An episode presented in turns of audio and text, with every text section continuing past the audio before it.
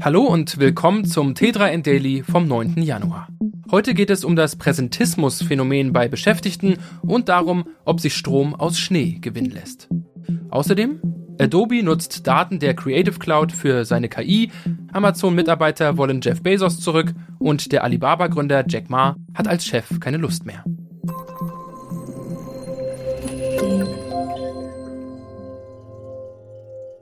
Wer krank ist und nicht ins Büro kann, sollte sich schonen. Soweit die Theorie. In der Praxis sieht das leider oft anders aus. Da zwingen sich Beschäftigte mit Husten, Schnupfen, Fieber und ähnlichen Beschwerden trotzdem an den Schreibtisch. Dieses Phänomen hat sogar einen Namen.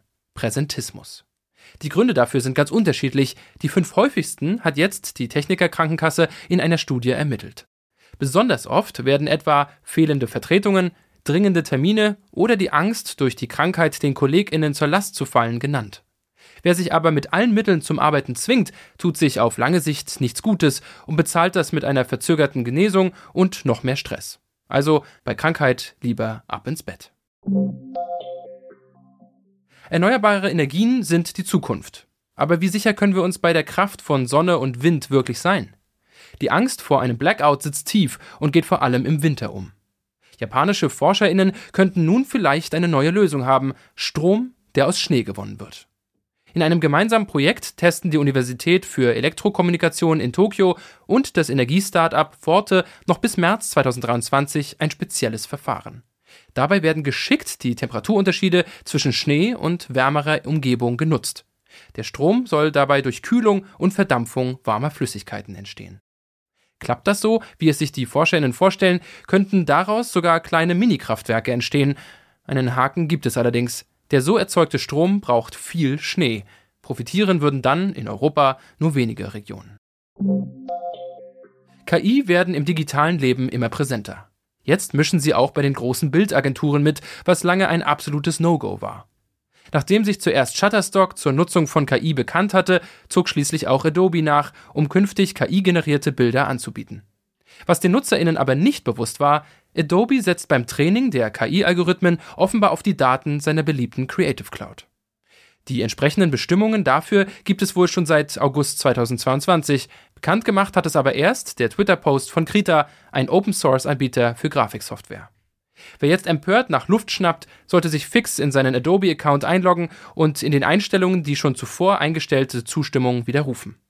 Allerdings ist das leider keine Garantie, dass Adobe die Finger von sämtlichen Daten lässt, denn unter bestimmten begrenzten Umständen, wie es heißt, greift der Widerruf nicht. Immerhin, lokal gespeicherte Daten sind laut Adobe sicher vor den KI-Kraken. Seit 2021 steht Andy Jassy an der Spitze von Amazon. Firmengründer und Ex-CEO Jeff Bezos galt nicht als traumhaft umgänglicher Chef, doch jetzt gibt es Unruhen im Shoppingparadies.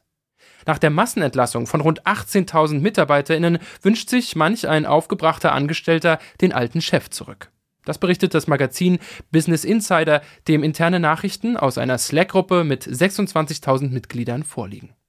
Darin wird sogar die Rückkehr des Königs gefordert, der ja der Beste sei, wie es in Zitaten heißt, Größter Kritikpunkt: Jesse wird intern vorgeworfen, dass er alle mit dem Stellenabbau vor den Kopf gestoßen hat. Scheinbar waren noch nicht einmal Führungskräfte darüber informiert worden. Dennoch wird im Krisenchef nicht nur gefordert, sondern auch Tacheles geredet.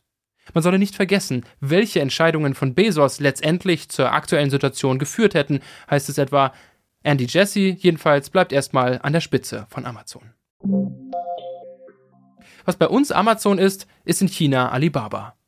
Nun steht das riesige Handelsunternehmen Ant Group vor einem Umbruch, denn der milliardenschwere Unternehmensgründer Jack Ma tritt offenbar ab.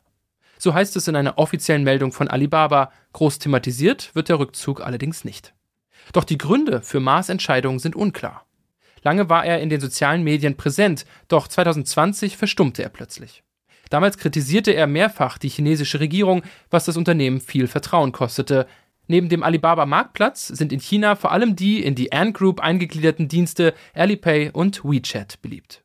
Für das Unternehmen könnte Jack Ma's Abgang daher weitreichende Folgen haben. Vor allem der schon seit 2020 geplante Börsengang dürfte sich in China durch den Verlust des Alibaba-Star-Gründers weiter verzögern.